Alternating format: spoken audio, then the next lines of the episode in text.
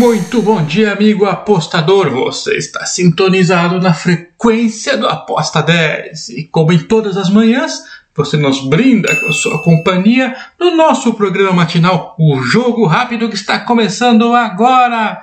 É isso aí, terça-feira, dia 16 de novembro, logo após um pequeno feriado aí para o pessoal recompor as energias, mas a semana FIFA não larga a gente, vai e volta e estamos aí, muita gente ansiosa, porém vocês sabem, né, o futebol brasileiro não parou, temos jogos que serão cobertos no Brasil hoje pelo nosso programa co-irmão, o Acorda Apostador, daqui a pouquinho com o Bruno Coll.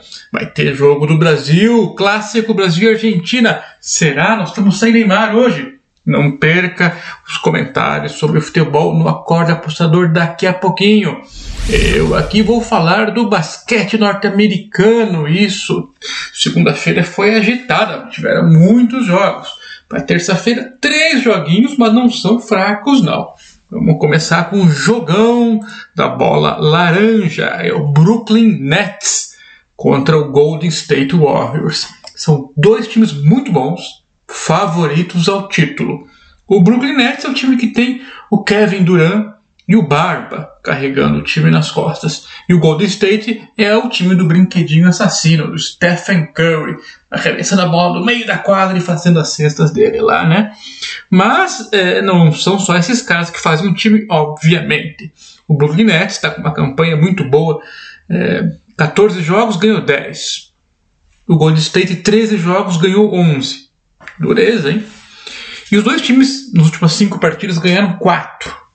A gente sabe que no basquete americano jogar em casa é uma vantagem, né? Não viaja, eventualmente, tem a torcida, conhece ali os meandros do vestiário, é, puxa a tomada para apagar a luz do, do, do, outro time, aquelas coisas assim, né? Para atrapalhar os caras. Mas eles estão acostumados, não é mole não. Para esse jogo, o Nets vai ter probleminhas aqui, três jogadores fora. É, um costuma ser titular eventualmente, que é o Joe Harris, que é um barbudo que arremessa de três muito, muito bem. Um pivô veterano, o Millsap, está fora também. E um pivô novo, jovem, mas novato, que é o Claxton, está fora também. Complica um pouquinho aí para o Brooklyn Nets. O Golden State, a gente sabe que só vai ter o seu segundo melhor arremessador, o Clay Thompson, de volta lá pelo fim do ano, perto do Natal. E o pivô novato Wiseman continua fora, machucado. Então, teoricamente, para esse jogo, o Golden State está completo com o que tem de possível. E o Brooklyn Nets não, tem três caras aí que são importantes na rotação fora do jogo de hoje. Geralmente, o time que joga em casa, se for dois times parecidos, com a mesma força, mesmo nível, a gente dá três pontos de vantagem só por jogar em casa. O Brooklyn Nets, esse jogo só tem dois pontos e meio de vantagem jogando em casa. É um sinal que pode não ser favorito. Por isso eu vou no Golden State mais 2,5 para esse jogo. É a minha dica Golden State mais 2,5, que significa que eles podem muito bem ganhar o jogo. Então quem for mais é, otimista e achar que o Golden State pode aprontar lá em Nova York, põe vitória direto do Golden State que paga mais. Esse mais 2,5 é que se ele perder por um ou por dois a gente ganha aposta igual. Outro jogo que no papel tinha tudo para ser um jogaço, que é o Utah Jazz contra o Philadelphia 76ers. O problema é que o Jazz, sim, tá forte, tem tudo para chegar entre os oito e, e seguir adiante nos playoffs. Porém, o Philadelphia começou com uma temporada turbulenta, porque o seu segundo melhor jogador, teoricamente, o Ben Simmons, tretou lá com a direção, com os jogadores e não, não jogou até agora e talvez nem jogue. É, e além disso, o Embiid está machucado e tem mais dois jogadores aí, é, acho que é o Danny Green e o Tibuli, que estão fora. Então, a fase é difícil para o Philadelphia, está sem os jogadores importantes, o, o Embidão, o Simmons e o chutador de três veterano Green. Quem está carregando nas costas do time aí, é, no momento, é o como é que é o nome dele? Seth Curry é, tá, tá, e o Tobias Harris estão trazendo para si aí a, a, necessidade de pontuar e comandar o time. Também o, o Drummond, o veterano, também está ajudando um pouquinho. Porém, o Jazz é um time mais completo e ainda trouxe é, o reforço do Jordan Clarkson. É, o Pascal está jogando bem, o Ração Whiteside, ficou trocando de time aí, Miami, Portland, parou aqui. Ainda precisa se firmar como um pivô, mas tem um reserva aí interessante.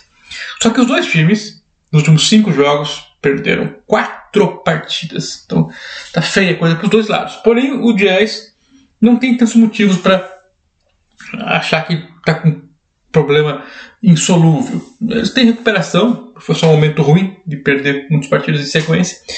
E os dois times tiveram descanso, eles jogaram só no dia 13, tiveram dia 14 dia 15, dois dias livres para recompor as energias e pôr a cabeça no lugar. Um dos jogos do Jazz eu assisti, foi horrível, rapaz, erravam tudo que se imaginava, enfim. Eles saíram perdendo e só aumentou a distância para um time mais fraco. Então eles devem melhorar. A linha para esse jogo, eu queria que fosse menos 6,5, menos 7 para o Jazz, devido aos desfalques né, do Philadelphia, que é um bom time, mas que tá com os 3, 4 caras fora aí, né, importantes. E jogando em casa, o Jazz é muito forte, então eu achava que a linha seria menos 7, que eu gostaria. Só que está 8,5 essa linha. Ou seja, está muito favoritivo para o Jazz. Eu fiz um compilado aqui de como é que foi o Jazz para cobrir linhas de 8,5 pontos, por exemplo, nessa temporada. Fiz a soma aqui, eles ganharam, por exemplo, do Hawks, que é um time forte, duas vezes, de 12 pontos e 18 pontos. Ganharam do Bucks, do grego, que é o atual campeão, por 12 pontos. Ganharam do, do Nuggets, do MVP, o Jokic, por 12 pontos. Enquanto times mais fracos, cobriram 5 vezes em 6 jogos. Pô, campanha excelente, né? Só que eles perderam 7 jogos também na temporada e, e, um jogo não cobriu o handicap. Então seria em total nove vezes cobriu 8,5 e oito vezes não. O que dá um, uma faixa interessante é, é, de porcentagem, é, meio a meio, digamos. Né? Se o time joga em casa, é mais forte, o outro está é, desfalcado, pode bater. Mas não é moleza, não. Mas em todos os casos, fica a minha dica aqui: quem quiser arriscar, eu acho que o Jazz pode sim cobrir a linha de 8 pontos nesse jogo. E mais um jogo Clippers e Spurs. O Clippers é um time melhor e está com uma campanha melhor. O Spurs é um time em reconstrução, perdeu 9 e ganhou só 4. O Clippers ganhou 8 e perdeu só 5. Então, natural, o Clippers ser favorito, joga em casa e teve uma sequência interessante de sete vitórias seguidas e aí perdeu o último jogo para o Chicago Bulls, mas ele tinha ganho sete antes. Já os Spurs tá tendo uma tabela dura aí, e é um time que não é melhor que a maioria dos seus adversários, então normal ele tá perdendo mais do que ganhando. Para esse jogo, o pivôzão dos Spurs, o Poetle, que não é um poeta, é um pivôzão, é, tá fora do jogo, e no Clippers, a gente sabe que o Kawhi Leonard, melhor jogador do time, só volta lá por março, talvez. E para esse jogo tem o Marcus Morris fora. Bom, uh, e, e, o Clippers também tem um reserva que é interessante, chamado Terrence Mann, que é dúvida para o jogo. Mas, enfim, o Clippers tem ainda Paul George jogando bem, Red Jackson ajudando a pontuar, Eric Bledsoe fazendo uma temporada decente, Luke Kennard, é, o, armador, chutador bom também, e o veterano francês, o Batum, o, o Zubat, que é da região lá da Eslovênia, Sérvia, Croácia, não, sei qual país dele, um pivôzão que estava no Lakers, que veio para o Clippers, está ajudando bem o time.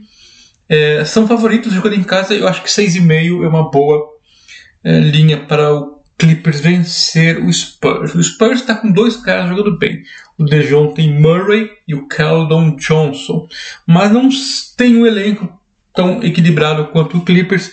É uma temporada difícil para eles jogando fora ainda. Então Clippers menos 6,5 é a minha dica. Então são três jogos eu vou de Zebrinha leve no Golden State Warriors, Jazz para cobrir um handicap meio alto e o Clippers para ganhar tranquilamente do Spurs aqui. Foram os dois favoritos, o Golden State como zebra. Rodada difícil, né? O jogão é o Nets contra o Warriors. Espero uma vitória do Clippers, seria a minha aposta mais segura. E, e o Jazz torcendo para que cubra o handicap contra o Philadelphia. É isso aí, eu volto na quinta-feira. Valeu, tchau!